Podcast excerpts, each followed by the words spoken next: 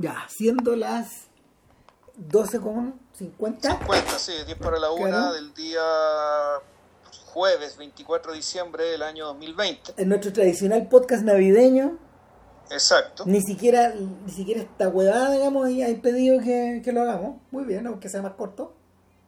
Eh, sí, va a ser corto. Eh, vamos a decir cinema número 437, las películas que no nos avergüenzan. Claro. Y tal como fue anunciado, esta semana vamos a hablar de la, la GT, eh, película singularísima, única. Son esas películas que además son como semillas de muchas cosas y, que, y, y en, en, un contenido muy chiquitito. Eh, eh, película de 1962 de Chris Marker, creo que ya lo dije.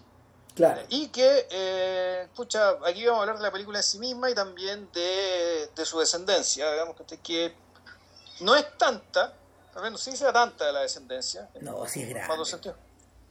Eh, bueno, directamente tal vez no, pero bueno, uno de sus hijos ilustres, digamos, acaba de ser estrenado hace poco, Claro. hay que decir. ¿La viste Tenet al final? La vi ayer, sí. Bueno, es de podcast, ¿cierto? Sí, Sí, con Sí. Inception. eh, juntas sí y con, bueno, de ahí, de, de ahí nos dedicaremos ese podcast también. Claro, pero bueno. Dicho eso, eh, a ver, pasa con la YT, pasa con la YT que eh, en este mundo subdesarrollado en el que vivimos, nosotros conocimos con Juan Pablo el, una de las hijas, una de la, uno de- un remake en el fondo de una de las de una sección de la película que es 12 monos. Y en la misma década, poco tiempo después, fuimos capaces de echarle el guante a un VHS de la YT y después uno se la repetía frecuentemente en Film and Arts, en este canal del cable. Ahí la daban. Yo, yo ni siquiera, bueno, yo esa abuela vi en los 2000. ¿En serio? No, Sí. yo, yo la vi en los 90 y eh, fue, un- fue una película que de hecho fue de las primeras películas que yo vi que yo vi eh, sin subtítulos. Entonces era, era bien difícil de seguir. Luego conseguí una copia con subtítulos en inglés. Se me aclaró un poco la perdilla y entendí el porqué de el porqué de Gilliam había el porqué Gilliam había tomado esa secuencia en particular para para, mm, para poder ajustar su historia de, viaje en el tiempo. Ahora, en la medida de que uno se ha hecho más viejo, en la medida de que uno ha visto más películas de, de, de en la medida que eh, uno ha ido haciendo más conexiones, la YT está instalada al principio de... La YT está instalada como al final de la primera de la primera parte de la nueva ola. Y, y lo sorprendente es que en realidad no tiene mucho que ver con ella. Entonces, es- es un filme, es un filme que por un, por un buen rato se sentó aparte, pero en la medida que uno puede conectarlo, por ejemplo, con cosas como Vértigo, o Solaris, o, o con la misma obra de Tarkovsky, eh, uno va uno, uno, uno va estirando uno va estirando el acordeón de la película de esta película tan chica y y por otro lado por otro lado uno lo, uno lo puede estirar uno lo puede estirar sin problema hasta el siglo XXI a mí me sorprende me sor- yo, yo vi la copia mira yo vi la copia digital la restauración de la YT que tiene movie.com ahí. Que probablemente es lo mismo que te bajaste tú. Yo me miraría lo de Criterion, que es muy reciente y se ve muy bien. Claro, claro, sí, son, son, son estas copias donde son estas copias que, que terminaron como por, por, por aclarar lo que estaba medio borroso en la, en la versión antigua y, y, yo te, y, y yo te advertí, weón. yo te dije, la película cambia bastante, weón. o por lo menos cambiarte en la memoria de uno. Cambia, o sea, se, se agra- tiende a agrandarse más de lo que ya estaba, yo creo. Porque la... Ah, mira, ah, ya, dale. A ver, lo que pasa es que, y para hacerla bien corta, lo que pasa es que la, la ciencia ficción donde la YT aparece eh, en el mapa no es una... mm, A ver, tiene muy poco que ver, tiene muy poco que ver con la que la precedía, con esta ciencia ficción como de Guerra Fría, como de platillos voladores, como de monstruos tipo Godzilla o extraterrestres, agresivos o invasores de cuerpo. Y de alguna forma patenta el camino para una ciencia ficción que o sería explorada por Tarkovsky o por el propio Nolan o por Soderbergh o por distintos personajes que se han interesado en el género y que no sé, es una, es una, es una, es una ciencia ficción que no tiene que ver ni con cohetes, ni con efectos especiales de, demasiado desarrollados, ni con ni con la sensación de una ni con la sensación de un peligro inminente. Más, la YT empieza al revés. La YT empieza, eh, empieza en un espacio arrasado. Las primeras, las primeras imágenes que vemos es las de un París en las de un París convertido en Neo Tokio, en el Neo Tokio de Akira. A ver, mira, yo creo que aquí yo aplicaría mentalidad analítica y digamos, ¿sabes que ya? Vamos a identificar súper arbitrariamente, porque a efectos de... De la brevedad. De ordenar el asunto, digamos, que Tres fuentes de esto. ¿Ya? El... Una, naturalmente, que es Vértigo. Sí, claro. Cuando Chris Marker hizo esta película, estaba con su cabeza secuestrada por Vértigo. Y con todo lo. Y, básicamente con, eh, con. No solo con la trama de la película, que en el fondo la trama de la película también te retrotrae el mito de Orfeo. Básicamente el tema de esto de perder la mujer y tratar de, reencontrarla, digamos, y recuperarla. ¿Ya?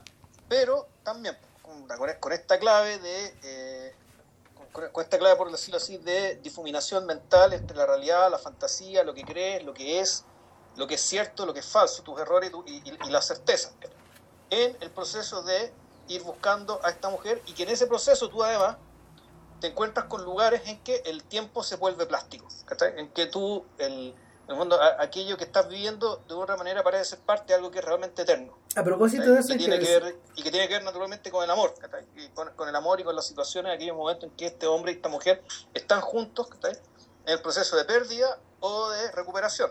A propósito de eso, hay que decir que Vértigo en ese momento Punto uno, no era una película apreciada de Hitchcock.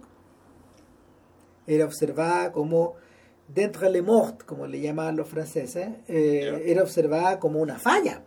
Era observada como un filme excéntrico, como una especie de volada que Hitchcock se había pegado en medio de filmes que naturalmente eran más importantes, como El hombre equivocado, que a los franceses los impactó mucho por sus conexiones bresonianas, o con la inminencia de psicosis. O sea, el, Vértigo, para, para, los efectos de, para los efectos de Marquer, Vértigo se había estrenado en 2016. Así de cerca era. Así, así de cerca estaba, ¿cachai? Entonces, es una película que, no sé, eh, eh, era, era, era, era, extremadamente reciente y que era, y, que era mm, y que era extremadamente, ¿cómo se llama?, pertinente en el fondo. Pero no, no era un clásico, en absoluto. O sea, claro, no era percibido, eh, no era percibido así en su momento. En cambio, Marquer efectivamente vio la potencialidad y principalmente vio la potencialidad lo que tiene que ver con el, su sugerencia acerca del tiempo. Mm. ¿ya? de la elasticidad del tiempo y de la elasticidad de la experiencia del tiempo, sobre todo en situaciones en que tú estás, eh, emocionalmente muy involucrado. ¿ya? Esa es la fuente número uno. La fuente número dos es la película que prácticamente estaba filmando back to back con, eh, con ¿cómo se llama esto? Con con la GT, mm. que fue un documental llamado Le Jolimé. Claro. ¿Qué vimos? El, precioso mes de mayo. Ahora. Es un documental que uno podría considerar un poco un hermano, o un hermano, hijo, primo, o secuela, sin, sin desearlo, digamos, de la crónica de un verano de la que nosotros hablamos hace un tiempo. Claro. Porque esto transcurre un poco después, una vez que se acaba la guerra de Argelia. Y, eh, transcurre acabada la guerra de Argelia y firmados los acuerdos de Vian. Entonces, al principio de la película, la voz de Yves Montand explica de inmediato en un país que de hecho, con, planos de una ciudad, de una ciudad moderna, planos muy abiertos de París, eh, filmando de hecho como los alumnos de la Nouvelle Vague nunca hicieron, porque ese París no lo filmaban de esa manera. Eh, filmando además en lo que los títulos de crédito y la voz de y la voz refieren como el primer verano de la paz. Sí. la, anticipación de, del primer verano de una temporada de paz después de innumerables guerras. Después de la Segunda Guerra Mundial, después de Indochina. Indochina y ahora Argelia. Claro, entonces Francia. Y alguna otra que a lo mejor se nos va tan bien. Francia se encamina, Francia se encamina a un periodo de paz guiado por eh, el general, el general de Gaulle. Eh, convertido en presidente otra vez Claro. Y, claro, en un, y políticamente tironeado por la izquierda, por un lado, y tironeado por la ultraderecha, por otra, que, se, que básicamente se renunciaba a dejar de ser imperio. Que, que se, no, no, se renunciaba, perdón, que se negaba a aceptar el hecho de que Francia ya no era un imperio. Claro. Ahora, la pregunta que radica detrás del de Yolime es, es, así como así como en Crónica de un verano, un par de años antes, eh, estos tipos se cuestionaban ¿cómo vive usted? La pregunta acá es media complementaria. La pregunta acá es, eh, ¿qué es la felicidad? ¿Es usted feliz? Esa es la pregunta que se hacen. Sí. En algún momento, bueno, y, al igual que otro comentario, en algún momento la pregunta deja de tener importancia. Obvio. claro, y lo que importa es básicamente lo que responde la gente. En un documental de, de una breve entrevista que le hicieron a Pierre Lhomme, que es el coautor de, de Rolimé, en el fondo Rolimé fue dirigida por Marquer y Pierre Lhomme. Que, es un camarógrafo muy famoso, es el tipo que, que filmó, no sé. él, él, fue el, el el ejército de las sombras, pues. No, hizo películas muy diversas, desde eso que es en gran escala a una escala mínima como La mamá me la pitó. Ya. Por ejemplo. Y, y Lom continuó Lom continuó haciendo películas eh, de muy diversos tamaños y colaborando con Marquera hasta ya bien entrado a los años 70. Entonces es un, es un, sujeto que es bastante adaptable, pero que no, no se caracterizaba él por ser un director de cine. Ahora, yo creo que a mí me da la sensación de que Marquer consideró que los aportes de LOM eran tan grandes que, eh, que, que, en el fondo había que compartir el crédito. Claro, yo creo que el, el, tema LOM ahí, el aporte efectivamente es una, que el tipo tiene una cámara muy muy astuta, muy viva, ¿cachai? Muy, muy capaz de capturar lo, lo que está ocurriendo, digamos, ¿cachai? Cosas que a primera vista tú no, te das cuenta de ciertas cosas y esto hace el zoom inmediato aquello que puede ser importante, puede ser interesante. Mm. me recordó mucho a la cámara de la, batalla de Chile, por ejemplo. Sí, sí. O sea, de hecho, de hecho que no te quepa duda que eh, la las primeras aproximaciones que Miller y Guzmán hacen a la gente en septiembre de 1971 eh, en, la, eh, en, la celebración en la celebración del 18 en, la, en el Parque O'Higgins. Eso es lo primero que vemos de la batalla de Chile. Ahí fue filmado eso. Eh, claro pues una es, es, cine directo pues consecuencia de haber visto Crónica de un verano y sobre todo de haber visto esto. ¿tú crees que no lo habían visto? obvio que lo habían visto. De más seguro que la vieron además que es la misma cámara pues una eclair chica. Estas que se estas que se cargan de estas que se van cargando una con la cosa que, que, permiten que la que tú vayas cambiando las bobinas pero en forma externa. Entonces podéis continuar filmando mucho rato. Ahora lo que está haciendo LOM claramente es una es una mm, es la es la continuación de lo que de, lo que Morán y de y Rush están explorando en Crónica de un verano es automático uno se, te da cuenta al tiro de que eh, en el fondo en el fondo esto es la es la aplicación dinámica de los experimentos que Rush había dejado en la mesa del editor. Claro, ahora la diferencia es que el Crónica de un Verano, del fondo, terminaba armando un elenco, ¿ya? y un elenco discreto. esta otra película tiene cinco o seis historias que tienen un, mayor nivel de desarrollo. Claro. Y a las que tú vuelves. Eh, el pueblo, el gran pueblo parisino, digamos. Ahora, mucha gente. Yo creo, mira, yo creo que, yo creo que yo, a ver, le decía a Vilche justo antes de poner play y rec que yo encuentro que la película está más fallada que la otra. Que, Crónica de un verano es de una disciplina asombrosa. Porque en el fondo inventaron la disciplina y cuando estuvimos echándole una mirada eh, para el podcast al artículo de, de Morin, acerca de eso, él detalla en el fondo cómo, cómo, cómo la película fue creciendo de una manera yo diría que igual de especulativa que esta, pero con mayor disciplina que esta. Y lo que le pasa a Jolie que dura como dura como media hora más que, no, es más, una hora más, dura dos y media. Imagínate, sí, sí, son, son casi 150 minutos. Eh, es que, claro, es una película que está afectada por su duración. y a mí me da el total de horas que grabaron eh, Lom y Marquer en ese mes y en algunas otras secciones del año 62 sumaba 55 horas de material. Para la época eso es una brutalidad. Nadie trabajaba con esos niveles de, de material grabado. Es gigantesco. O sea, porque estamos hablando de, de, un material que era con cámara directa. Esto no es en Hollywood, donde en el fondo podríais filmar miles de metros con varias cámaras, no, pues esto, esto es con una pura cámara y con la lógica de con la lógica del cine encuesta que, existía en ese momento. Entonces, eh, claro, pues la, la, película la película se desperdiga en los barrios de París, en los altos y en los bajos, en el centro, aquí y allá, lejos, cerca la película se desperdiga entre las clases más, entre las clases acomodadas y, los inmigrantes, los recién llegados, y hay gente que en el fondo vive, vive, vive viviendo aferrada un poco al precipicio. Eh, la película, la película de alguna forma eh, discute en lugares, en lugares cerrados con eh, diversos personajes que efectivamente son amigos de Marquer. Es la misma lógica que la de Morán. Eh, y que y que nada pues muestran algunas muestran posiciones más de izquierda o menos de izquierda más conservadoras o más disparatadas. Y en último término eh, la película a veces entrevista a, a distintos personajes uh, para mí los más impactantes fueron este chico este chico que viene de, de Dahomey eh, que llegó a los 13 14 años y que en el fondo es un poco la respuesta a los inmigrantes que fotografían Rush y en, la película anterior. O, por ejemplo, también ese vistazo al cura obrero, que, al que se le pide que, parta su, parte su entrevista en cámara definiendo qué es lo que es el comunismo. Y también está el retrato de esta de esta, de esta mujer burguesa que regresa permanentemente van a, hacer distintas observaciones y, algunas observaciones no hacen sentido entre sí.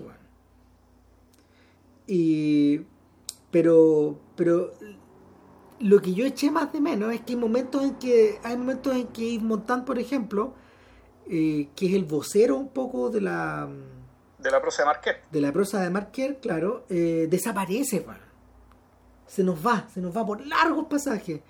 Y yo creo que eso es lo, eso es algo que Marquer tendió a corregir después y adoptar finalmente esa voz en, lo, en otros documentales. Porque esa es la voz, esa es la voz que uno se encuentra en el fondo del mar rojo, por ejemplo. Sí, o en San Soleil.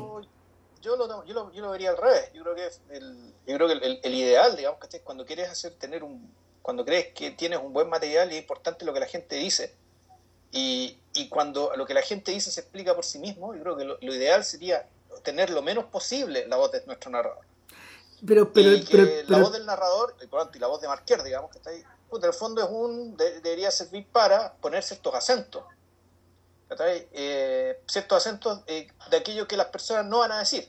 Sí, pero no es cualquier voz, ese es el problema, es Montán. Sí, además que, recuerda que la película se vendía en esa época, la película se vendió como un filme narrado por Montán. Y Montán era más que un cantante, O sea, de hecho, es tan así que eh, cuando, la, cuando la primera parte de la película termina, como a la hora, más o menos, eh, hay un intermedio donde Montán canta la canción de la película. Entonces, uno, empieza a preguntarse, ¿qué clase de vehículo es este? ¿Qué estoy viendo? ¿Por qué te lo digo? Porque los franceses ya habían, ya habían cachado cómo funcionaba el sistema del cine encuesta cuando Sabatini lo inventó para Amor en Chita a principios de los años 50. Entonces, Sabatini convocó un montón de amigos, entre ellos Fellini y Antonioni, para hacer una, para hacer una, para hacer un, una película que era una serie de cortos y entre medio aparecían las preguntas encuestas de, elaboradas por elaboradas por el productor director, digamos, que era y, y, y, algo de eso, algo de eso eh, algo de eso rescata, algo de eso rescataron Mogan y, Rush, pero lo convirtieron en otra cosa pero también algo de ese espíritu, algo de ese espíritu aparece en, una película que se llama Paris Boupard, que, se estrenó un año después o dos años después, creo yo, de, de, Le pero que está elaborada por los está elaborada por los sujetos de la Nouvelle Vague en su peor momento. ¿Cachai? Cuando andaban, un poco sin pega o, cuando, estaban medio extraviados, hacen Boupard y y es una suerte de visión de, del invierno parisino en un momento determinado.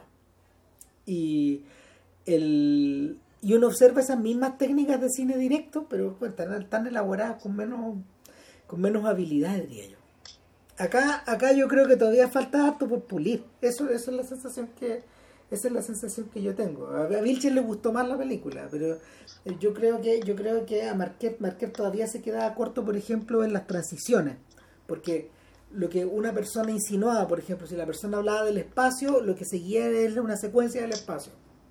¿Cachai? O, de, la visita de los franceses a la nave que llevó a John Glenn, o a la cápsula con la que aterrizó John Glenn, y, y luego pasamos a otra cosa y a otra cosa, pero siempre siempre tratando de colgarse de una pura cosa, no, no, es, no es lo suficientemente modular la película. Yo creo que todavía está ahí. Por ejemplo, no tiene, no tiene la modularidad de la, de la batalla de Chile o del fondo del mar rojo, donde la modularidad es total. Y, y, todas las partes parecen estar conversando entre sí. Eso me pasó. No, a mí, a mí, a mí, me gustó que fuera, que la cosa fluyera así de simple, ¿cachai? Y, y y, entendiendo con el pie forzado además de que su material es un material que podía hacer cualquier cosa y podía ser muy aleatorio también en el sentido de que todo ocurre en el mes de mayo. O sea, en el fondo tú y, va con el y uno empieza a preguntarse en realidad ver la película, bueno, realmente con una sola cámara este par de cristianos pueden filmar, o sea, con una cámara cada uno, digamos que cómo se la arreglan para filmar todo esto en un solo mes. Pues realmente es mucho. Son muchos lugares, son muchas personas, son muchos entrevistados. Eh, eh, claro, es una proeza de producción mayor. Ahora, yo creo que no. Yo creo que no hablar de, Pero... Más allá de hablar de la eh, de, lo que es la película en sí, porque yo creo que esta es una fuente de, de la RT, aunque el origen digamos, de toda esta digresión. Por una parte, las imágenes de este, de, este país mirado desde arriba, no, desde el cielo, sino que desde un edificio alto, donde se apoyan en, la, en, un, en una cita de George, eh, de Giraudoux, acerca de que si uno ve París eh, desde un lugar de suficiente altura, tú, tú, puedes ver como las capas de pensamiento, eh, de pensamiento, de ideas, ¿cachai? Y de, bueno, también, no lo dice explícitamente, pero parecido, digamos, de la violencia que estas ideas han generado. O sea, que en el fondo, el, tú cuando vas a París vas a un lugar, es el lugar del mundo donde el mundo ha sido más pensado y reflexionado. Entonces, el, estas imágenes de París, esta, esta, forma eh, eh, esta mirada de, París como si fuera, claro, una, capa, una capa de pasado, una, una, clase, una capa de estas como estos estratos de tierra, digamos, sobre lo cual se ha edificado el mundo. Esas imágenes te retrotraen inmediatamente a las imágenes de París antes de ser destruido cuando en la te anuncian que vino el colapso de la Tercera Guerra, que vino la Tercera Guerra Mundial. y eso y eso está y eso es así, digamos, de que mientras estaba tomando esas imágenes para el documental de Jolimé, eh, eh, Marquier empezó a sacar las fotos que después utilizaría para ilustrar esta parte del documental. Otro elemento que me parece que es esencial es que pese a, toda, pese a todas las observaciones acerca de la inquietud política, el malestar social de ciertas personas, la injusticia existente en un país que ya se percibía a sí mismo como un país próspero, Ahora, claro, con los ojos desde el siglo XXI tú ves muchas, mucho, mucho, entre comillas, se podría decir que hay harta pobreza y atraso, que incluso digamos, en esa, capital, esa ex capital imperial, digamos, recientemente. Eh, y que sin embargo, ese primer mes de paz, en ese contexto tan agitado, sí daba mucho espacio para la felicidad y muchos de los entrevistados, digamos, que, que, estaban, que aparecen en la película, de una u otra manera lo expresan, siendo absolutamente conmovedor, y es lo que yo creo que no voy a olvidar nunca, que es con lo que cierran la primera parte de la película, una oración sobre el puente, que precisamente se llama así por el testimonio de una pareja que, que está a punto de casarse y que no cabe en sí de felicidad. Claro. lo, que hicieron, lo, que logró aquí lo, eh, LOM con, con Marquer fue conversar y filmar a gente que realmente está en la cumbre de la dicha. Y es una y, su dicha es una es, básicamente es, casi intraducible para nosotros en términos de que, claro, no, no, sabemos en qué consiste, pero sabemos que la tienen. Sabemos que la tienen y sabemos que ellos eh, y, sabemos que en ellos está la conciencia respecto del efecto, el posible efecto que puede tener el tiempo en esa dicha. Mm. Entonces, ¿por qué digo esto? Porque creo yo que el, el, nudo, del, el nudo de la película La GT, es decir, la, construcción de esta felicidad efímera, digamos, entre este visitante del futuro y esta mujer que conoció cuando niño en un, en un aeropuerto, eh, quiere capturar eso. Y que el París ensoñado y evocado en la GT, cuando este sujeto vuelve al pasado, eh, transpira la felicidad, o, transpira digamos, la mirada desde la felicidad de esta, de esta pareja de jóvenes, que uno era militar, de hecho, eh, que fueron entrevistados al final de la primera parte. El, la, palabra, la palabra que se usa en el documental es elan. Ellos, ellos, mismos, ellos mismos hablan del elan, en el fondo. Y, claro. claro, y, y en el, y, y, es, más que es más que felicidad. El elan es, una, es una sensación exhilarante. Eh, es una sensación de vida aumentada, finalmente. Claro. Pero claro, tampoco, tampoco euforia. No, no, no, no. No, es una sensación de, es una sensación de que la vida se vuelve más intensa. ¿Cachai? De que, de que, de que la intensidad de la experiencia aumenta. O sea, es verdad, yo, yo, yo, yo creo que yo creo que es un momento, es un momento bien inspirado y más inspirado aún eh, el hecho de que eh, Marquier, que siempre está mirando por algún lado más, empieza a intercalar, a intercalar las imágenes de, de estos enamorados con la de una pareja que se está casando y con la de una novia que está chata, bueno, en el matrimonio. O sea, uno, uno observa, uno observa la mirada de la novia que está como perdida en medio de de la celebración, ve como los, los, invitados se ponen disfraces y ella lo único que quiere es escaparse de ahí. Claro, y no es que ella, y en el fondo no es que no se esté casando por amor, sino tiene que ver con otro, tiene que ver con que el, amor real, digamos, que ella sintió al casarse no tiene nada que ver con la formalidad, no tiene nada que ver con los ritos de otras generaciones, ¿cachai? Esto, escapa a eso. Y, que la felicidad de esta otra pareja, digamos, que al revés, es libre. No, además está esta idea, está esta idea de, de la fragilidad de esa felicidad. Cuando, cuando le preguntan a dónde se va, me voy a Argelia, man, puta. Mala idea, O sea, Argelia, Argelia justo después de la, del armisticio, bueno, es un lugar que es peligroso también, ¿Cachai? Y, y, claro, la, la, felicidad de esta pareja es breve en la medida de que él no vuelva. Eh, y, y hay algo, hay algo de ese, hay, hay algo de esa hay algo de esa fragilidad trizada en la YT. A ver, la YT, la YT a grandes rasgos. ojo, que nos falta la tercera, la tercera pata. Ah, ya. Me falta las tres fuentes. Y la tercera fuente es la que mencionó Ram, que claro, efectivamente es la ciencia ficción, pero la ciencia ficción efectivamente opuesta a la, ciencia ficción espectáculo, digamos, que claro. Gordon y esa tonterita, ¿cachai? Básicamente por un, por razones, yo creo, por razones éticas, por razones económicas, no, hay plata, ¿cachai? Para hacer el show. Entonces, ¿qué ciencia ficción hace Marquer?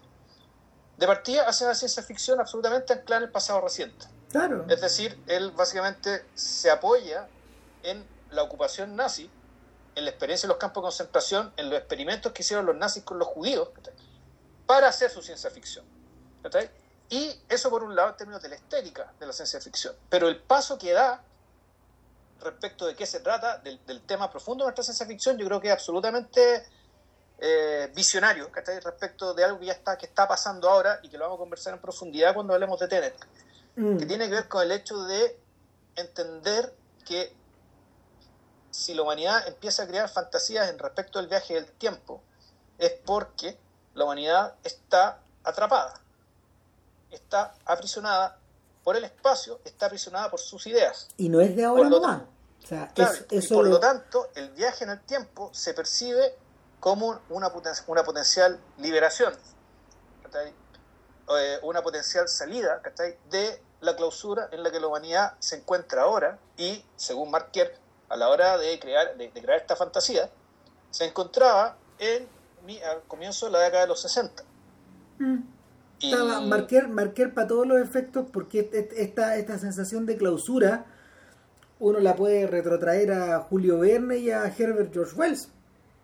Sí, pero no. ¿Por qué? Mm, Porque en el caso de ellos, el caso de ellos era al revés. En el caso de ellos, la sensación que teníamos era una clausura, pero eh, eh, más que una clausura, era la conciencia de que estábamos encerrados eh, en términos físicos, pero que había un mundo enorme por explorar, ¿cachai? En la medida que la tecnología lo permitiera. Pero con Wells no es, no es, no es, con Wells no es tan así, acuérdate que él era un cientista social, todas esas cosas tenían que ver con la, o sea, a ver, con la promesa del futuro me la compro con me la compro con la idea de Julio Verne, pero con, con Wells eh, el problema de la máquina del tiempo siempre era que te estabas pisando la cola, po.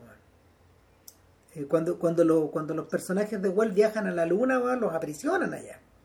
Queda la grande. Entonces, y, y, cuando llegan al fondo de la Tierra, eh, ocurre algo ocurre algo similar. Si Wells para estos efectos es un es un antecesor es un antecesor a ver a ver es un, es un sucesor de es un, es un, sucesor de la bien distante bien distante de, la, de las distopias gulliverianas de Swift pero al mismo tiempo un antecesor de, de, de las paranoias de George Orwell. Y, y Orwell no estaba solo. O sea el, esta sensación esta sensación de que esta sensación de clausura que, que también caracteriza a JP y que, que, tiene, que tiene que ver con Tenet y que tiene que ver con 12 monos y que tiene que ver con, tiene que ver con, con Ghost Story. Y con Ghost Story. Yo creo que, que es la sí. verdadera película hermana de Tenet. Sí, claro. El, lo voy a conversar en el podcast en su momento. El, el, asunto es que el asunto es que para todos estos efectos Marquera está un poco al medio en, el, en términos cronológicos Marquera está un poco al medio de estos tironeos justo al medio, 60 años antes, 60 años después. Y, y una de las ventajas que Marquette tenía era que, oh, una de las cosas muy singulares es que antes de la GT, esto no se había planteado en términos cinematográficos, no de esta forma. Sí había aparecido, sí había aparecido en términos literarios. O sea, cuando uno, se, cuando uno lee cuando uno lee a, al joven Philip K. O a Theodore Sturgeon o, a, o sobre todo a Ray Bradbury, estas tensiones aparecen. Estas tensiones, estas tensiones, estas tensiones emergen. Pero, pero el, yo diría que, yo diría que los sujetos que estaban flotando cerca de, flotando cerca de Marquer en ese momento, evidentemente eran un Hitchcock que ya presentía esto y un George Romero que también se sentía como se, se, sentía tironeado de la misma forma pero, al punto que la amenaza viene al punto que la amenaza viene más allá de la muerte en el caso de él.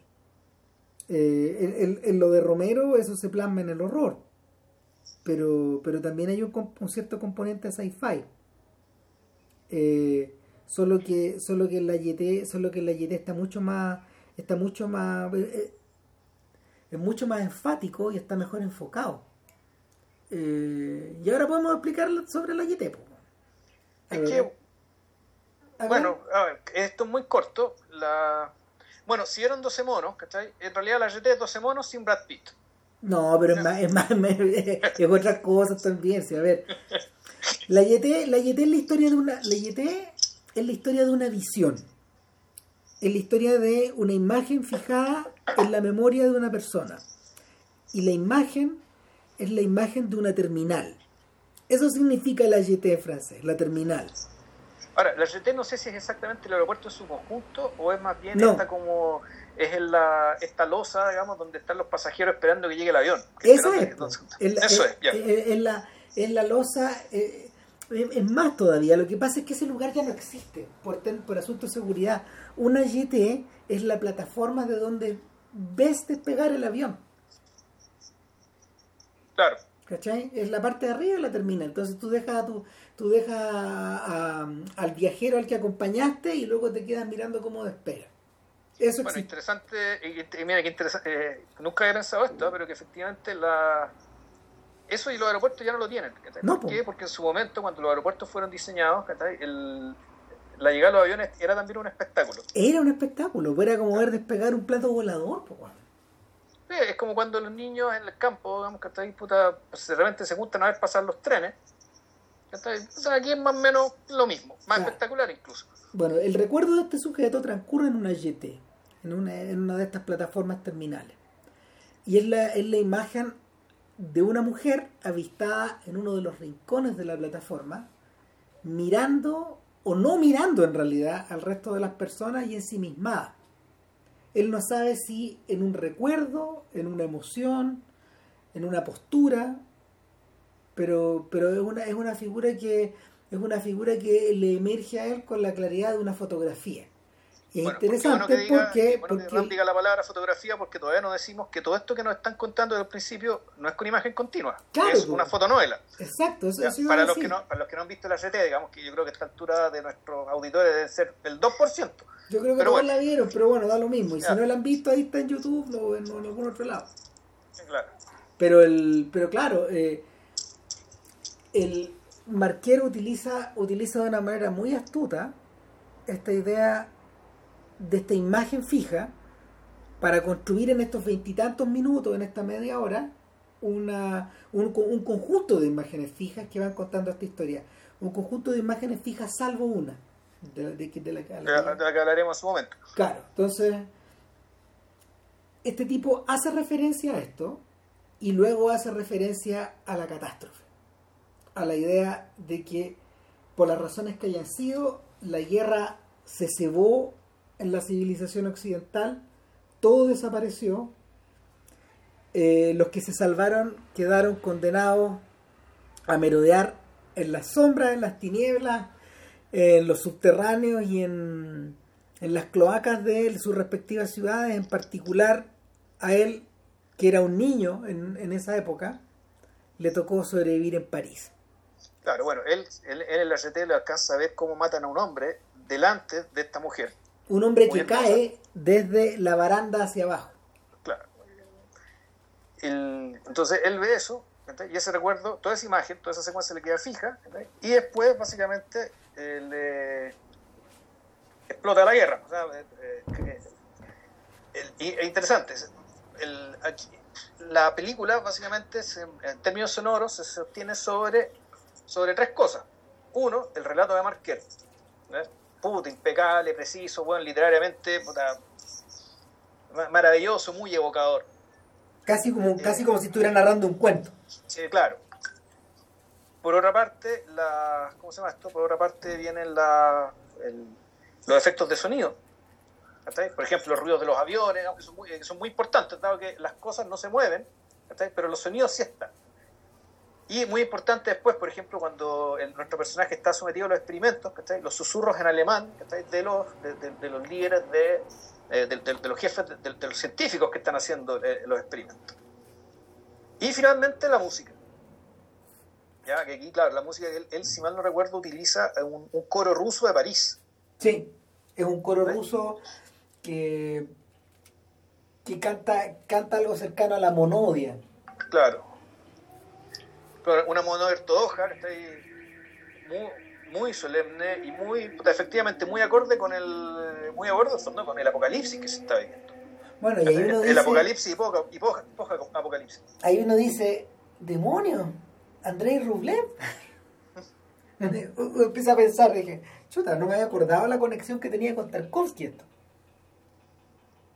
Y bueno, entonces el, el tema es que el personaje, eh, nuestro lo, que ocurre una vez que, se desencadena la guerra, la, prosa de Marqués lo dice así, algunos se declararon vencedores o se consideraron vencedores, entendiendo digamos, que después de semejante cagada en realidad nadie ganó nada, todos perdieron, solo que algunos perdieron menos que otros.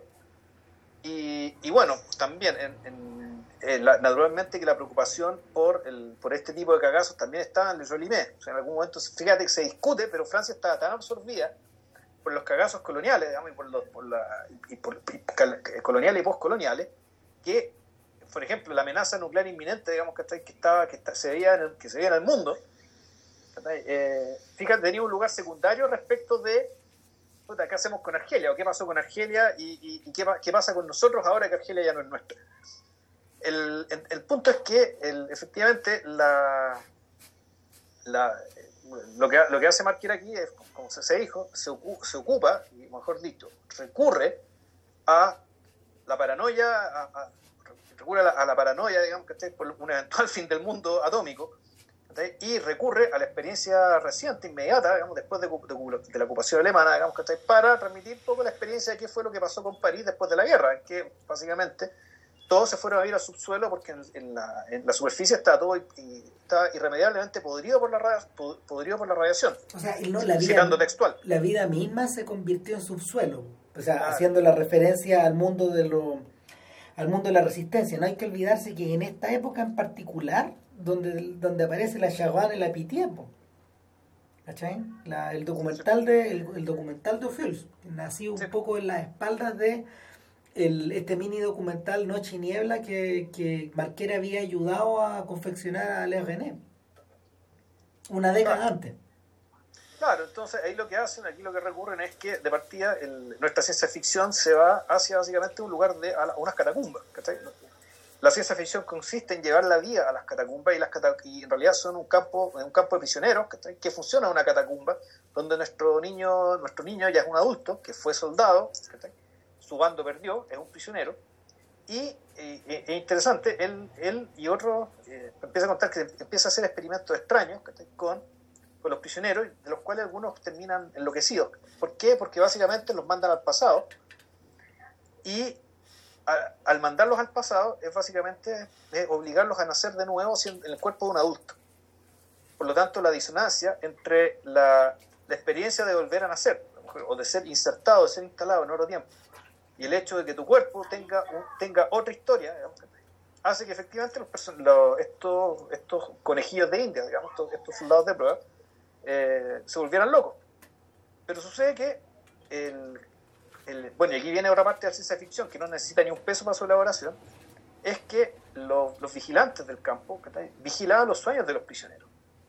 Y al vigilar ellos se dieron cuenta de que este nuestro personaje, nuestro héroe, que no tiene nombre, por lo demás, tiene una idea muy fija, que es la idea, que es, la imagen que nosotros contamos al principio. Y eso lo hace tener un ancla mental muy fuerte que le permitiría tal vez resistir un viaje al pasado y después un viaje al futuro. ¿Qué es donde les importaba llegar a estos ¿Qué es lo que, es lo que realmente quieren hacer? En el fondo ellos quieren mandar a la gente al pasado, ver si se desenvuelve bien y si, lo, y si cumplen bien, los mandan al futuro, para la misión realmente importante que todavía no te dicen cuál es. Entonces, agarra a nuestro héroe, eh, como una especie de policía del pensamiento, digamos, pero no para que piense no piense tal cosa, sino básicamente para detectar su fortaleza mental anclada a una imagen. Merced de eso, lo mandan al pasado. Y nuestro personaje empieza a bajar al pasado, y siempre esto intercalado con, estos, con estas imágenes, con los, con los científicos, los susurros en alemán, y toda la vaina. Y aquí lo que empezamos a ver es que efectivamente este sujeto empieza a caer en algo que no, él yo creo que se da cuenta, pero que se da cuenta, que, que sí lo dice explícitamente el narrador, es que este tipo en el fondo lo está mandando al paraíso. Y el paraíso es el París de 1960 y algo. Claro, el París del, del Lime. Exacto. El París de este, el París de esta del apex de esta sociedad desarrollada, de, esta sociedad desarrollada que, que, que, que emerge que emerge después de la Primera Guerra, en el fondo, y que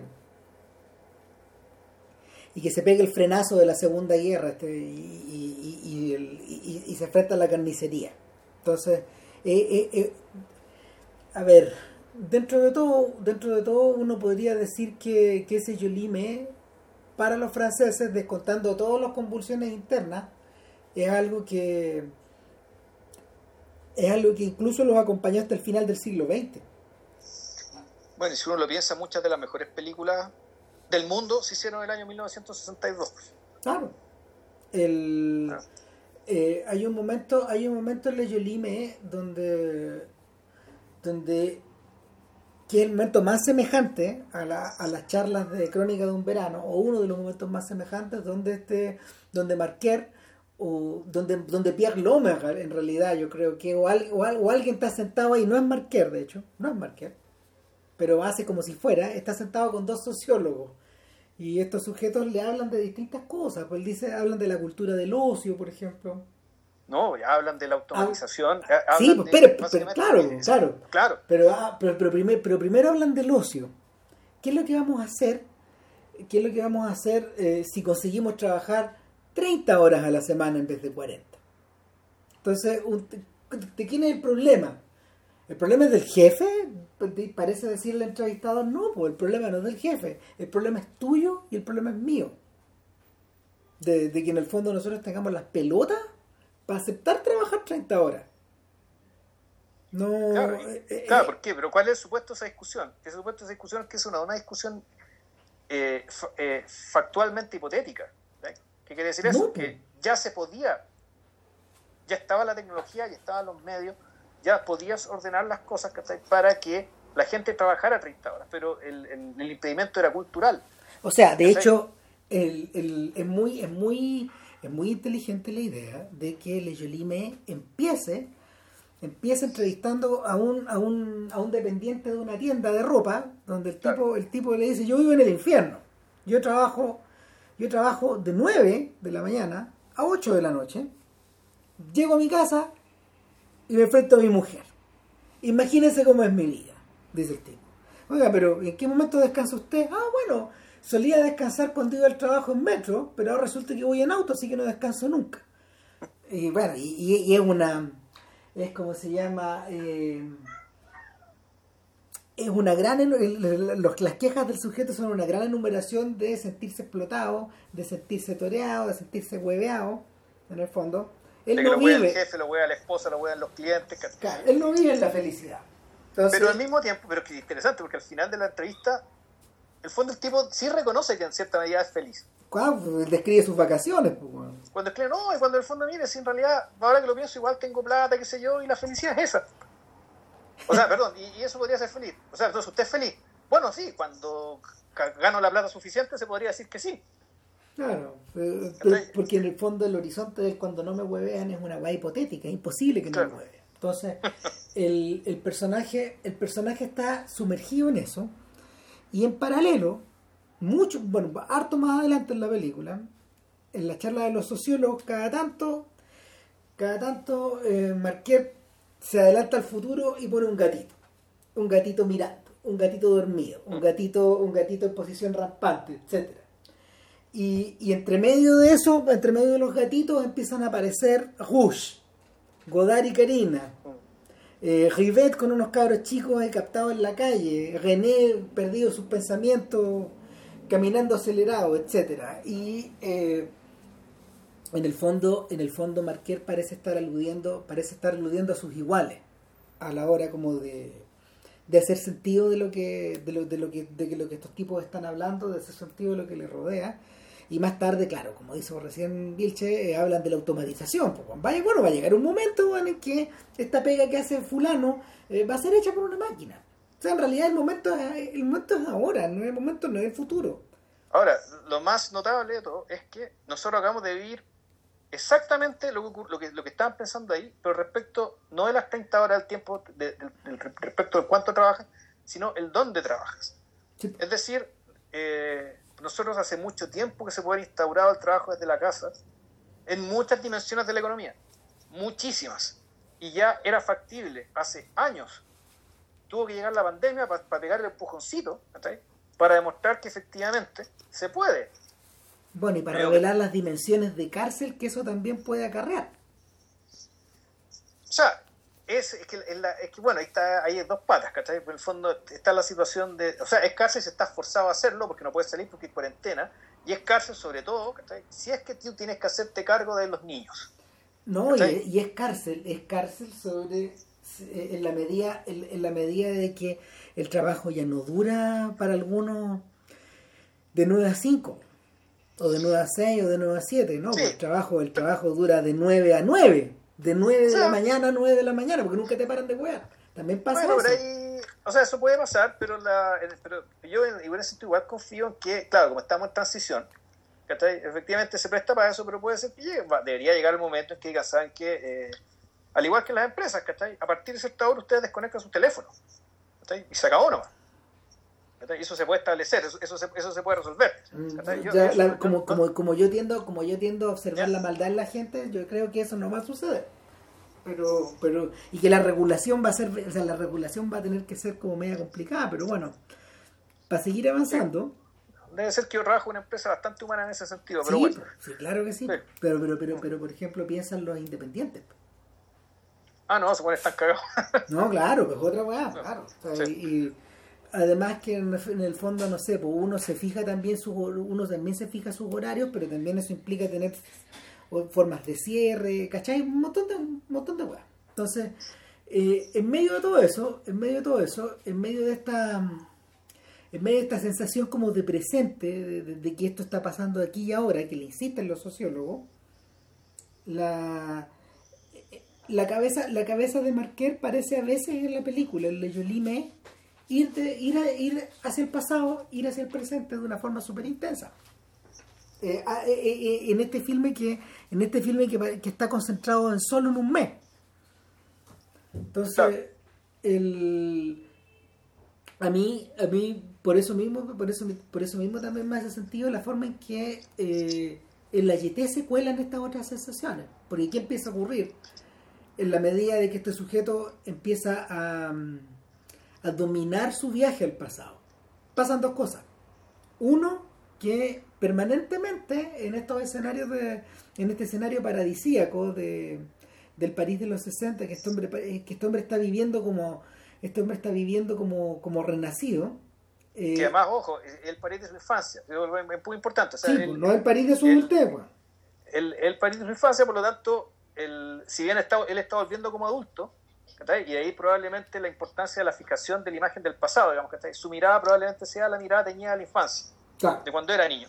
Entonces, eh, él empieza por un lado a, a, contactarse con esta figura, con esta figura femenina, con esta con este Eurídice que lo está esperando y que y, a la que eh, se acerca pero a veces teme. Y es la conexión que puede tener Scotty con Madeleine por ejemplo en las escenas iniciales de Vértigo cuando él le empieza a seguir y le empieza a cuidar, finalmente por orden de, de Elster, por orden del tipo que lo contrató.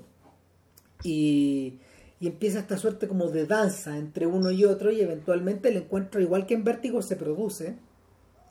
Y, y, lo, que, y lo que ocurre también es que este preso del futuro eh, empieza empieza a fantasear con la posibilidad de volver todas las noches para allá. Como quien, como quien visita a alguien en sueño. Y, pero, pero este sueño es vívido, en este sueño interactúa, en este sueño él y ella están juntos.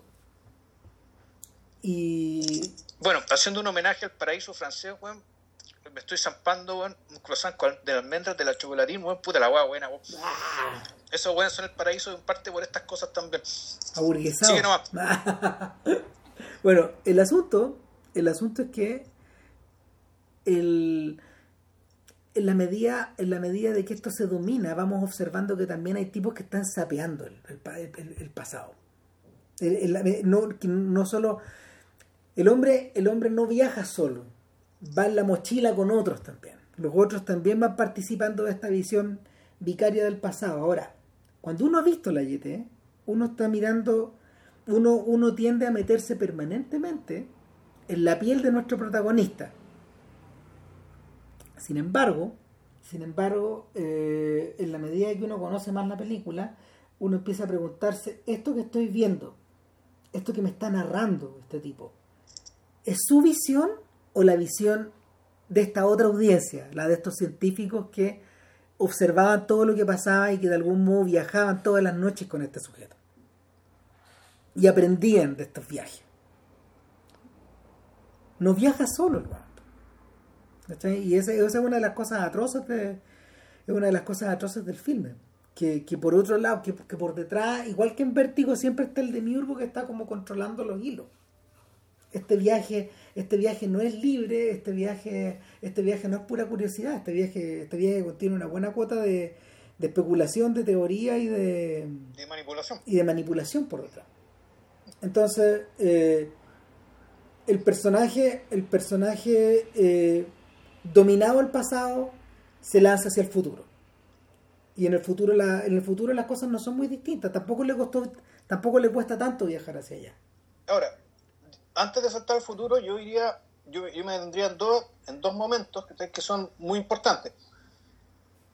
Uno es la, es la cita Hitchcock con la secuoya, la escena de la secuoya en este caso no es una secuoya de verdad, sino que un tronco de secuoya, donde hace explícito el hecho de que en la secuoya están todos los tiempos concentrados. Una secuoya partida por la mitad, digamos, con el tronco cortado, tienen sus anillos, ¿cachai? Puta, el tejido del tiempo. Lo tiene ahí, está ahí a la vista. Es tiempo embotellado. claro, el, el, el, pasado, presente, el, al menos todo el pasado, ¿cachai? Eh, todo el pasado que tú, tú lo puedes ver, ¿cachai? Así como, lo, como, los, como los estratos ¿cachai? De, este París y las ideas, las ideas, teorías, pensamientos y la violencia y la sangre que, que, se ha derramado por esas ideas ¿cachai? que te cubren los estratos de lo que es París. aquí más o menos pasa lo mismo, vamos, pero en términos de los anillos de los arbolitos, que como todos sabemos, el anillo del arbolito Puta, te indica un año, un año más. Entonces, aquí en algún momento, esta pareja, esta pareja típica que se está formando, que se está amando, se encuentra con, se hace el homenaje a Hitchcock naturalmente, pero se encuentra con el hecho de, eh, con el hecho de que ellos son de tiempos distintos y sin embargo están juntos.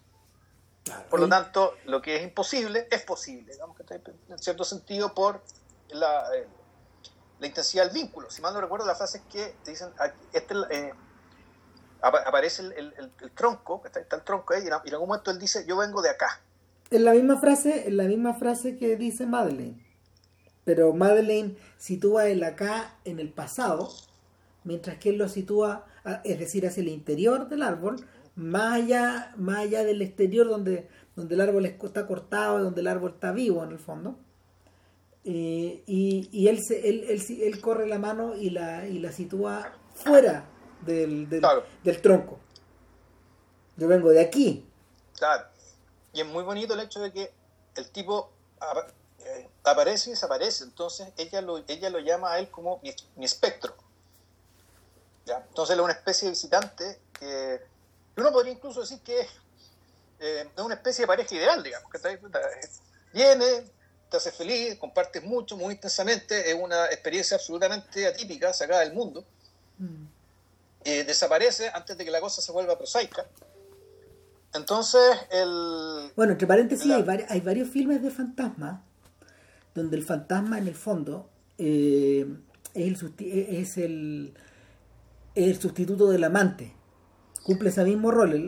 la, más notoria de todas es una película de, de John Mankiewicz que se llama El fantasma y la señora Mew. La señora muy, sí, sí, conocidísima. que tiene dos versiones, pero la más famosa es la antigua, la en blanco y negro. Nosotros conocimos la en colores, pero, pero claro, está esa, por ejemplo, y Silvia y el fantasma, que es una película francesa donde salía Jacques Tati, que, que, es como de la misma época. Entonces, eh, Marquer parece estar evocando un poco esta idea.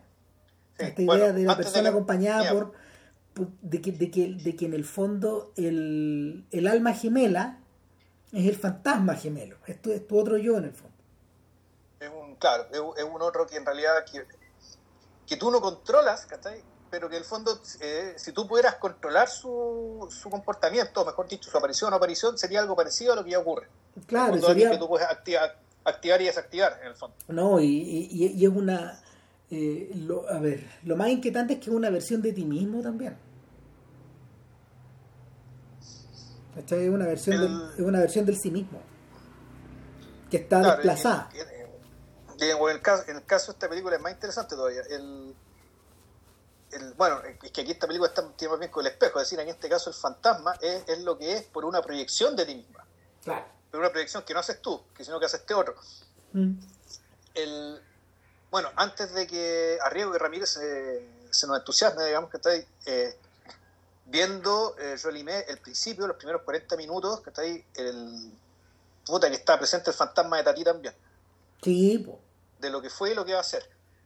Sí, sí, sí, es un filme, es un filme, un filme acerca como de la inquietud de la vida en la ciudad, de las transiciones, de las distintos, de las capas geológicas que existen en el, adentro de la ciudad al mismo tiempo, o de los distintos momentos históricos que, que, coexisten en una ciudad, etcétera. Claro, y, o sea, te lo dice super, eh, y la película te lo dice súper explícitamente, que en el fondo, eh, que en realidad cuando ocurren estos desbalances y estos choques arquitectónicos en la ciudad, cuando una cosa es reemplazada por otra, en último término lo que hay es un choque de valores. Es, una, es básicamente esto un, es un conflicto de dos formas de ver la vida muy distintas. y lo que termina ocurriendo es que eh, lo que termina ocurriendo es una exposición. Como dicen los sociólogos, es un conflicto moral. Eh, lo dicen en la película. Claro, es un conflicto moral, pero eso no quiere decir que, y es, es interesante, me gustó mucho eso, que Marquer dice, no es que, no es que Marquer se ponga contra los edificios nuevos, de hecho más bien él entiende que hay edificios que siempre, hay, perdón, hay barrios que tienen que ser hechos de nuevo porque sus estándares sanitarios ya no cumplen con lo que se necesita para la vida moderna. Dice, puta, si aquí hay barrios que tienen un montón de encanto, digamos, que tienen un montón de gracias, pero aquí una de cada 15 personas no tiene baño, o no tiene acceso a, a buenas alcantarillas. Entonces, el, el cuando, sea, cuando uno está diciendo el choque moral, digamos, que o el choque de valores, no necesariamente estamos que estemos tomando partido respecto del edificio antiguo, sino que en realidad, no, no necesariamente, ahí, ahí uno ve caso a caso. Pero la, la película es súper transparente en mostrar esto. Ya, pero ahora sí volvamos a, la nuestra, porque si no nos va a pasar hablando de Jolie y, y, la idea. De hecho, ya duplicamos la duración de, la GT en el podcast, así que ah, por favor sigamos. Bueno, perdón, y el otro momento, en realidad son tres momentos importantes, El uno es ese, el segundo momento importante es el momento en que la, la película recurre a su propia materialidad, mejor dicho, a su propio formato, para explicarte el salto, el salto cualitativo que se produce en la relación de los dos que es que efectivamente este es un fotograma, este es una fotonovela, que empieza a valerse del recurso de la aceleración progresiva, y en la medida que tú aceleras la fotograma, en algún momento se va a generar lo que nosotros conocemos como movimiento. ¿Ya? Y este, y este proceso físico, digamos que este proceso físico que tiene que ver con la velocidad de exposición del ojo ante, ante ciertos estímulos, en este caso se llama fotograma, en esta película está expresado para, eh, está puesto en, sincronía con dos cosas. Uno, la imagen de esta mujer que está durmiendo y la contempla dormir y en algún momento ya despierta. Eso está acompañado, volvemos al tema de los efectos sonoros, con el ruido de los pajaritos en el amanecer. O uno podría atribuirlo a ellos, que, es la hora, digamos, en que eh, los pajaritos del día, digamos, que empiezan a, a meter la bulla, se cayeron los de la noche, un poco de silencio y empieza a crecer el ruido de los pajaritos de día y en un increciendo ruido de los pajaritos, las imágenes se aceleran para que nuestra fotonovela se convierta, aunque sea por un segundo, en otra cosa. En una película. En una película. En una película. O, más todavía. Que, esta, que estas imágenes que, que estas imágenes de este sujeto que parece, que parece ser impulsado por por estas especies de tableau vivante, estas especies como de que, hemos ido viendo una detrás de otra, fijas, estas fotos fijas que van que van atravesando y que, que, que van atravesando la narración y que vienen a ser como una vienen a ser como una metáfora de cómo él recuerda las cosas, un poco. O sea, con, esta intensidad, con la intensidad de una foto, eh, llega un punto en que, en que esa intensidad se desborda y, y, en ese momento, en, ese momento de amor sublime, este hombre la ve despertar. Y los ojos se abren y ella se mueve.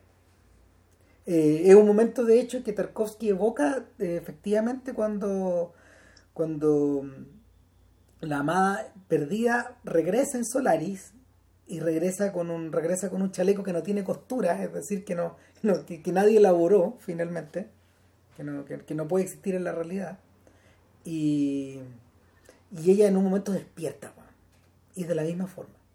O sea, ahí, ahí Tarkovsky está citando a la Yete, Si mal no recuerdo, ella cuando despierta es como que naciera de nuevo, ¿no? Porque él había intentado matarla. Sí, pues acaba de nacer. Claro. Sí, sí, eh, eh, claro. lo, que, lo que podemos estar viendo también es la forma en que este hombre nace de nuevo despertando en este París. Es como si Tarkovsky estuviera filmando eso también. Claro. Entonces, el, claro, uno podría entender que también esta es la forma, eh, también esta es la forma muy poética en que Marqués nos cuenta que ellos, ellos consumaron la relación. También, claro. hay que entenderla como eso, efectivamente, y, la, y, se ven por última vez, es una escena que yo creo que también ha sido bien plagiada y bien copiada, que es, eh, que es el paseo por el museo, por el Museo de Historia Natural, y donde Marqués hace explícitamente respecto de los animales eternos, ¿ya? los animales disecados donde, el, donde pareciera ser que toda la vida que, ha, que, estuvo, que está y que estuvo en el mundo, está presente aquí, aunque esté muerta. Es la idea del espacio como un cerebro, o, de, como, como un repositorio, o como una... Es que biblioteca no es la palabra, pero, pero, hay algo en Yo creo que en realidad es interesante que la escena de la secuoya está menos relacionada que esta escena con la escena de las secuoyas. Sí, En Vertigo. en realidad uno, podría, uno, podría hacer la, traslación, digamos, de que cuando la escena en el museo es la equivalente a la escena de las secuoyas, donde los dos personajes están paseando en medio de la eternidad. Ahora, es equivalente también a la escena del paseo de Mogán con Ruch al final de Crónica de un Verano, donde, ellos, donde ellos están paseando no por en un museo. y no, no en cualquier museo, en el museo, en el museo del hombre, en el museo del hombre, que es un museo es un museo acerca de la, acerca de la experiencia humana, de la biología y de la geografía humana. Claro, y, bueno, en realidad, y, y, no, y recordemos también que el propio Marquer después hizo un documental acerca de las estatuas también mueren. Eso que tiene que ver que tiene que ver, y sobre la cual hablamos cuando hicimos el otro, otro podcast con Marquer, con, con, con el gato Villalobos, que hace la racala de años, y donde, claro, se hablaba básicamente de que todo lo que está en un museo, por definición, está muerto. El, eso, esa, eso es como del año 53, más o menos. Ya. Imagínate, pero ya estaba presente esta idea, esta sensación de que hay algo que está congelado, que, que, lo, que, que lo que está en el museo está atrapado, que está disecado, pero que al mismo tiempo, eh, preservado para el futuro, no posee futuro. Pero, pero claro, lo que el futuro va a ver ahí va a ser algo muy distinto de lo que esto realmente fue. Claro. El, eh, y, solo puede ser una versión aproximada, una versión, una versión comunicada, eh, una versión comunicada donde hay, a otro donde hay algo que se pierde. Hay algo de esta comunicación que se pierde. Así como los animales disecados no son el animal vivo, no. tienen el aspecto exterior del animal vivo, pero ya la mirada es distinta. Y ni hablar de los movimientos, eso que está ahí no te va a decir cómo se movían estos animales. Por ejemplo, ni qué, ni qué costumbres tenían. Entonces, el, a ver, mi escena favorita de la YT es esa, y además sobre todo porque, considerando que el metraje es tan exiguo, es tan chico, eh, es tan breve, la cantidad de tiempo que se pasan en el museo es muy larga. Sí. Exacto. Es, es desproporcionada en relación a otros instantes, por ejemplo, que podrían no sé, ser o más romántico, o más de acción, o más de especulación o de terror, no sé, como queráis llamarlo. Sí, ahora uno podría atribuir eso a dos razones. Uno, naturalmente, la razón intrínseca, que es el encanto mismo de la escena, sí, la potencialidad que hay ahí. Pero yo creo que también hay una, hay una razón funcional, que tiene que ver que a partir de ahí la película se acelera. Y acelera mucho.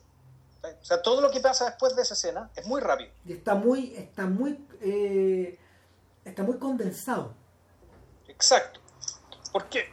Porque después de esta escena, la gente del campo efectivamente dice ya, este loco domina, logró dominar el viaje en el tiempo y pudo instalarse, por decirlo de una manera, en otro tiempo y moverse, desenvolverse, lograr objetivos, hasta ser feliz, estar cómodo.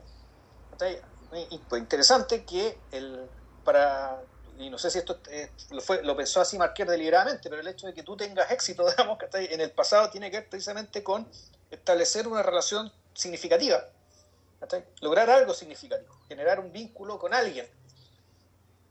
Pero el punto es que así lo tomaron, y por lo tanto, a nuestro héroe, a nuestro personaje, lo dicen, este está listo para mandarlo al futuro.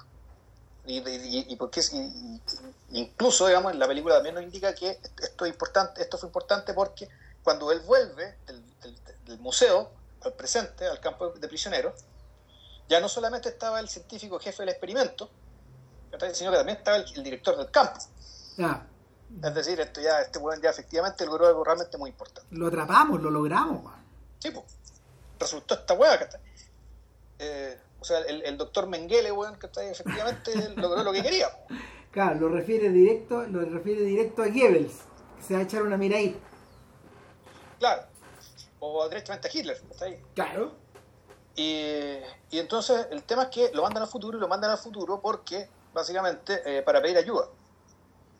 Cuando ese, ese, es todo el sentido de, todo este experimento. La idea es que este tipo vaya al futuro para pedir ayuda, para pedir recursos, pedir conocimiento, cualquier cosa que los saque de eh, de, las, de, las, de las catacumbas, de la oscuridad y de vivir en un mundo absolutamente irremediablemente podrido por la, podrido por la radiación, como, como se dijo anteriormente. Entonces, volvemos, ciencia ficción de dos pesos, ¿cachai? El viaje al futuro consiste básicamente con unos dibujos muy extraños, digamos, ¿cachai? Que son, suelen ser una especie de mapa del futuro, con, una, con un, un, urbanismo incomprensible. Viaja algo que parece que es París, ¿cachai? Pero un París, ¿cachai? Que es un dibujo, digamos, un dibujo que ni siquiera pareciera ser un dibujo humano, sino puede ser un esquema de algún de una hoja, ¿cachai? O de algún tipo de, de tejido orgánico.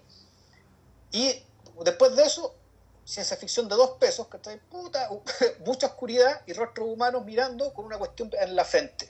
Claro, bueno, una de las cosas que, una de las cosas que nuestro viajero parece, parece admitir de inmediato es que, bueno, efectivamente París se recuperó, o el mundo se recuperó y ahora están en otra, O sea, el, y de hecho él llega, él llega con él llega con el siguiente, la siguiente declaración, que en el fondo es, una declaración de ayuda, pero en realidad es una petición de ayuda, pero en realidad es una especie de eh, un, es un dictamen, digamos, que está ahí montándose en el destino.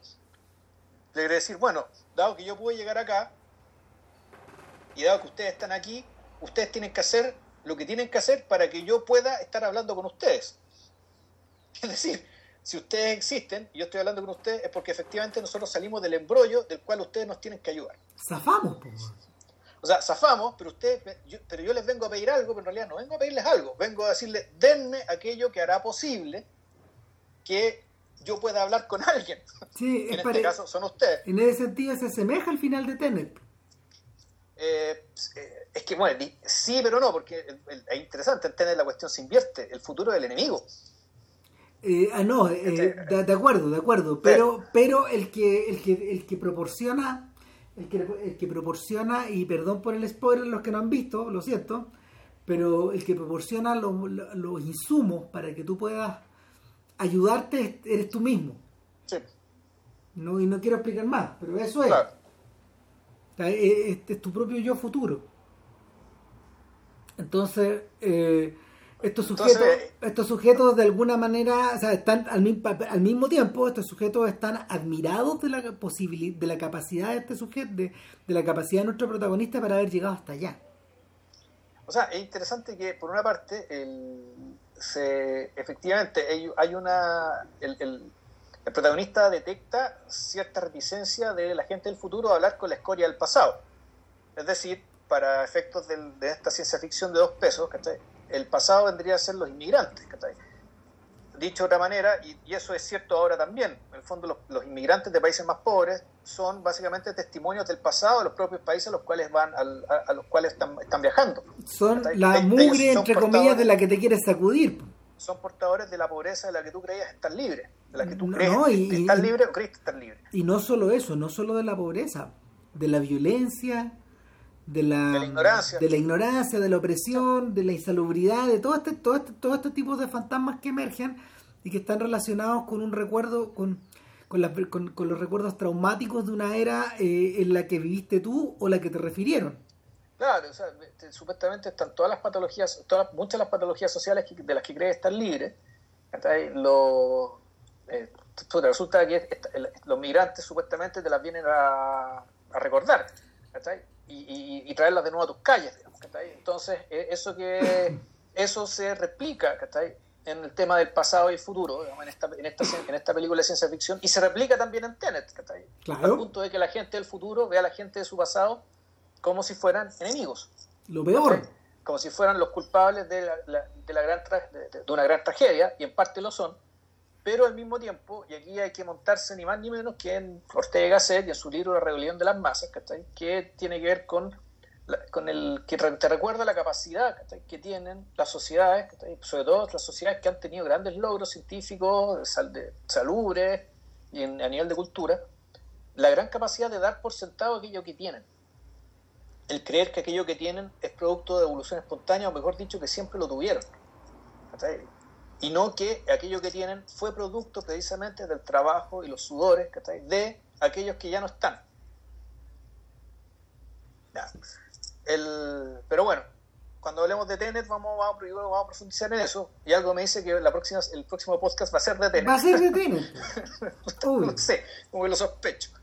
Entonces, el punto, bueno, el, tema es que el, después de esta conversación inicial, después de esta reticencia inicial, después del sofisma inicial que se manda nuestro, eh, nuestro protagonista haciendo una, una petición de ayuda, que en la práctica en realidad es un, es un dictum de destino, digamos, que está ahí, un dictum que apela a la circularidad de todo lo que está ocurriendo, es que efectivamente los tipos le entregan un, le entregan un aparatito, una cajita, que ahí, que es un generador de energía tan eficiente que es capaz de echar a andar la industria del mundo, que ahí, de todo el mundo. Entonces, efectivamente, para efectos, del, eh, de la historia, esto ocurre, el tipo vuelve, pero como está metido, y pues no lo reciben como héroe ni nada, sino que eh, como este es un campo de prisioneros, a él lo que le importa no es él, sino que lo que le importa es la cajita, entonces este van a matar. Ya la rata cumplió, la, rata digamos del laboratorio cumplió con, cumplió con el experimento, ya no necesitamos, sí, ahí va a ir a un pelotón de funcionamiento, cualquier cosa. Y en uno de sus sueños, todo esto muy rápido, y en, eso resulta que el tipo ve que en sus sueños o en su mente se encuentra con que naturalmente, si él en una sociedad que está metida debajo de, una, de, de cucarachas, que ves que lograron viajar en el tiempo, naturalmente que la gente del futuro también puede viajar en el tiempo. Resulta que la gente del futuro viajó al pasado a visitarlo a él. Y le ofrecen, eh, le ofrecen una, la posibilidad de irse a vivir con ellos al futuro. Y uno podría decir que este es el primer gesto de verdadero libre albedrío que tiene nuestro personaje en toda la película. Que él decide que no, yo no quiero ir al futuro, yo quiero ir al pasado y quiero vivir en el pasado y quiere reencontrarse con la mujer a la cual tanto amó. Quiero regresar. y quiere regresar a ese, a ese paraíso en el cual conoció a esta mujer, amó a esta mujer y tuvieron esta relación tan intensa y tan significativa. Entonces, dicho y hecho, corte, volvemos a la RT, volvemos a la losa del aeropuerto. Y, esa, esa, esa losa que esa que es una especie de soft place donde este personaje al principio ingresaba vía su sueño, ahora se encarna se encarna y el, el personaje, el, personaje empieza y se siente impelido a correr hacia el extremo de la losa donde está esta mujer. Donde él sabe que es esta mujer. Y bueno, aquí en el spoiler final de la película, para los que no lo han visto, para el 2% digamos, de nuestros auditores que no han visto la película, el, cuando está a punto de llegar donde ella y darle el abrazo digamos, y ser felices para el siempre que puede existir digamos, dentro de una película como esta, tú te das cuenta de que te, demuestran que hay un tipo con unos lentes que vienen del futuro que está esperando y que lo mata. ¿ya? Y que por lo tanto el, eh, el tipo, que, el, tipo al morir se está dando cuenta que cuando niño él vio que estaba viendo su, vio su propia muerte. ¿ya? Y ahí termina la película. Ahora, la pregunta es, ¿quién mandó hasta ahí, eh, ¿quién mandó a esta gente a matar a nuestro protagonista? Es una buena pregunta. Lo mandaron, lo mandaron, la, lo, mandó la gente de los campos de concentración, probablemente sí. ¿Por qué? Porque ellos ya sabían que la imagen, cuál era la imagen y cuál era el sueño que tenía que producirse para que nuestro, nuestro hombre tuviera la imagen muy fija y pudieran seleccionarlo después, después de que ocurriera la guerra. En ese sentido, aquí tenemos, claro, un, un pasado y un futuro que se autorrefuerzan para, en la práctica, repetirse eternamente. Y aquí nos encontramos ya en el mundo del eternalismo, el mundo esto de la, creencia de que en realidad todas las cosas pasan y vuelven a pasar y vuelven a pasar y es un, y un ciclo auto, autoconfirmante, autorreforzante, perdón, de elementos que están en una secuencia y que si, bien, si el tiempo se altera es para que la secuencia se vuelva a producir de manera exactamente igual una y otra vez. Es interesante porque eh, de eso de hecho viven un montón de viven un montón de metáforas y un montón de historias acerca de los viajes en el tiempo. Claro, o sea, podemos empezar con algunas que, bueno, está 12 monos, está Terminator, por ejemplo. Yo creo que, mira, de, de, de, todo, de, todos los mitos de todos los mitos audiovisuales de, finales del siglo XX, probablemente ese, ese, ese, es el que está mejor conseguido. Esta idea de la recursividad de, de, la eterna recursividad de eh, matar a Sarah Connor, salvar a Sarah Connor, matar a Sarah Connor, etcétera. Claro, ¿para qué? Para que desaparezca John, haciendo todo lo posible en el pasado para que... Ta, ta, ta, Pero el fondo el ciclo se repite y se repite y se repite. Eh, bueno, Tener también apunta lo mismo, obviamente, y eso vamos a hablar la próxima semana. Eh, y bueno, la, esto yo no sé si Alan Moore Le, habrá visto la GT, pero en el fondo su, su, libro Jerusalén es prácticamente un manifiesto eternalista. Sí. Es prácticamente eso. Funciona sobre esa lógica. Ahora, hay diversos momentos en la hay diversos momentos en la, en la narrativa de, de Moore eh, donde, donde revierte un poco a eso. Pues acuérdate que en la la novela, la, esta novela que transcurre también en la misma ciudad, ¿cómo se llama? Northampton. No, pues Jerusalén. No, no, no, no, me refiero al primer, el primer libro, este que transcurre en ah. un puro punto. Ya. Ah, ah, no, sé, no, no sé cuál es cómo se llama esa novela, pero sí, y en sus cómics también hay un personaje, por ejemplo, que siempre se pasea en el mismo lugar, aunque sea con 5.000 años de diferencia, pero siempre está ahí. Claro, Gaiman tomó muchas de esas ideas para poder hacer Sandman después. Ya. Porque esos personajes también, eh, los eternos, son precisamente, funcionan precisamente en diversos, en diversos planos, en, queda la sugerencia de que funcionan en diversos planos, en diversos planos temporales, pero en forma simultánea. Claro, entonces tú, tú te encuentras con el tema del eternalismo, empieza la primera pregunta, pero en realidad, bueno, entonces, la decisión que toma nuestro hombre de entre irse al futuro o volver al pasado, ¿fue realmente una decisión libre? No, pues podía tenerla realmente dado el nivel de eh, el nivel de penetración que había tenido la idea de la imagen en su infancia y después reforzado con la relación con la mujer como para que efectivamente ella tenía una opción. Bueno lo transportamos a, a vértigo. Scotty es realmente libre la primera vez que elige enamorarse de Madeleine o la segunda vez que, elige enamorarse de Madeleine. No pues nunca. No nunca fue libre. Nunca fue libre.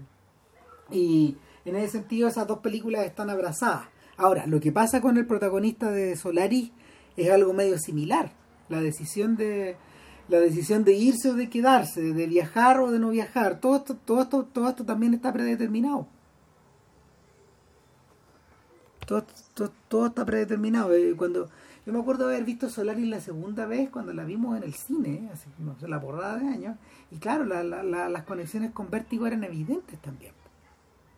No es algo que no es algo de lo que Tarkovsky fuera a conversar mucho tampoco. Ahora, último apunte tarkovskiano. La imagen de esta mujer al fondo de la GT, al fondo de esta plataforma, eh, evoca la evoca a estas mujeres a estas mujeres de Tarkovsky que a veces son su pareja, a veces son su madre, a veces son son una especie como de eterno de eterno femenino. Ahora, qué interesante que tú, tú me advertiste eso. Yo vi la película un poco pensando en eso y sin embargo la imagen más tarkovskiana de una mujer es la de una mujer que está frente a un espejo, que no es ah, ella. También. Me acordé, de, me acordé inmediatamente de la mamá del espejo. Mm, no, bueno, también pensé en la madre. Evidente. Sí. Evidente. Bueno, estamos, ¿no? Porque si no nos alargamos demasiado. Una hora veintidós. Sí, no, estoy agotado. Está, está bien, yo tengo que ir a almorzar. Así que el siguiente podcast entonces es Inception con Tenet mordiéndose la cola. claro, y sería Turis, que llegamos el domingo, ¿no? Sí, de más. Ya. El domingo. El domingo supuestamente llegamos. Sí, igual ya mañana veo Inception de nuevo y ahí no sé cuándo voy a ver Tenet de nuevo porque hay una sola cosa de Tenet que quiero volver a ver y tener muy claro. Ya. Lo demás para mí todo tiene dentro de todo sentido, dentro de la lógica de la película, ¿cachai? Pero había un solo detalle, ¿cachai? Que creo que amerita una segunda observación porque si no es lo que yo creo, este weón metió un gol de media cancha, ¿cachai? Y básicamente abrumándote. Un te abruma, te deja confundido para cagarte. Bueno, es, parte, es, parte de la idea, pero no es toda la idea. No, no, no, claramente no es toda la idea. No es toda la idea. Hay, un, hay, hay, algo de juego diabólico ahí, pero, pero por otro lado yo siento que tiene esta bien clara. No, sí, espérate, no, la película es clarísima en términos de, de su estructura profunda y que en el fondo tú podéis cambiar, eh, tú podéis suplantar un personaje por otro, un objeto por otro, y podéis llegar a, una, a, un Bond cualquiera, en ese sentido. y tiene muchas cosas de Bond, salvo las chicas Bond. Es interesante que aquí hagan un Bond célibe. Sí, es verdad. Y, en realidad, yo creo que el fondo Nolan está dando el salto. Este Bond está haciendo el Bond del siglo XXI. Ya, pero no adelantemos tanto, dejemos eso. Ya, ya, perdón, perdón, por el entusiasmo, bueno, que ahí, lo siento. Ya, bueno. Bueno, pasen una feliz antinavidad. Eh, ¿Sabéis qué, Ram? Yo antes voy a hacer una reflexión y una especie de confesión. ¡Oh! ¿Cuál es, weón? Bueno, tú sabes, todos los años decíamos que puta, que la Navidad le caía weón, ¿cachai? Que los gusanos se comen el caer de la cristiandad, weón, y bla, bla, bla, bla. Cosa que en realidad sigo pensando, ¿cachai? y, y, al igual que eh, muchas otras costumbres, ¿cachai? Muchas otras cosas, las pandemias deberían ser ocasiones para realmente enterrar los cadáveres, ¿cachai? Y, chao, y a lo que nos sirve se vota. Ahora, ¿qué, qué, qué conclusión llegue? Eh, no, uno quiere decir que haya que botar la Navidad a la basura por, por todas sencillas razones. Una, hay gente creyente que efectivamente cree que Cristo nació en Navidad, o, que esto está celebrando el nacimiento de alguien que considera su Dios, por lo tanto, me parece súper lógico que ellos la, continúen celebrando, digamos, que la celebren como quieran. Eh, por otra parte, aunque hay gente que no crea la Navidad, bueno, igual la Navidad les, la Navidad les útil o les sirve a ciertas personas, Quienes más la, hay quienes más que les sirve, hay gente, hay gente que necesita la Navidad, que realmente la necesita. Eh, puta, y estamos hablando puta, de la gente, de, los niñitos más chicos, bueno, que, que viven en orfanatos, bueno, de la gente que está sola, bueno, puta, hay gente a la cual la Navidad le sirve. Entonces yo decía, bueno, ya, está bien. El, pero estamos, el punto es que estamos en un momento en que la Navidad le sirve a todo el mundo, bueno. A eso, a eso, eso hemos llegado, entonces, y eso lo, y lo que da más rabia respecto de cuando la puta se pone la gente, se pone a criticar a la gente que sale a comprar en la Navidad, bueno. Bueno, lo, la Navidad es un pedacito de normalidad que la gente quiere recuperar. Si la gente se da el mola a comprar regalos para Navidad, bueno, no es porque esté bueno, haciendo una declaración a favor del capitalismo, de la sociedad de consumo, ni, ni una hueá de eso. Sí, es más complejo que eso. no, yo, al rey yo creo que es, mucho más simple. Esto es un pedazo de normalidad al cual hay que, al que se están aferrando. ¿Por qué? Porque volverse locos comprando regalos para Navidad es parte de la, de la normalidad también. Desde hace mucho tiempo que lo es. Por lo tanto, no sé, eh, estás vestido, estás vestido de viejito pascuero en este momento. Eh, no, no, no, no, no, no, no, no, no, no nos pongamos tampoco, ¿cachai? Ya cuando un año normal voy a seguir tirándole mierda a esta weá, ¿cachai? Pero yo, hago un llamado a ser más comprensivo con la situación de muchos de nuestros compatriotas, que, digámoslo, la mayoría de nuestros compatriotos son harto menos privilegiados que uno, digamos, y por lo tanto hay que, y por lo tanto el, esta esta pandemia puta, los ha golpeado, ya sea en términos económicos o en términos familiares. Yo he tenido la suerte que no he perdido la pega ni he perdido ni un familiar. Por culpa de esta pandemia de mierda. Por lo tanto, puta, yo estoy aquí hablando de la absoluta fortuna. Y yo sé que puta, nuestros compatriotas, la gran mayoría, por una o por otra razón, lo está pasando peor. Y por, y por lo tanto, ergo, yo asumo que la Navidad, que muchas personas necesitan, la Navidad con todo lo bueno y lo malo que ha implicado implica desde hace muchos años. Esa es mi palabra respecto a esta, esta única Navidad, espero, digamos, ya que la próxima sea una Navidad como todas las demás, tenemos que echarle todos los pericos buenos que se merece. Bueno, saludos a todos. Saludos a todos, que estén muy bien y bueno, pásenlo bien con sus familias. Cuídense, chao. Coraje, chao.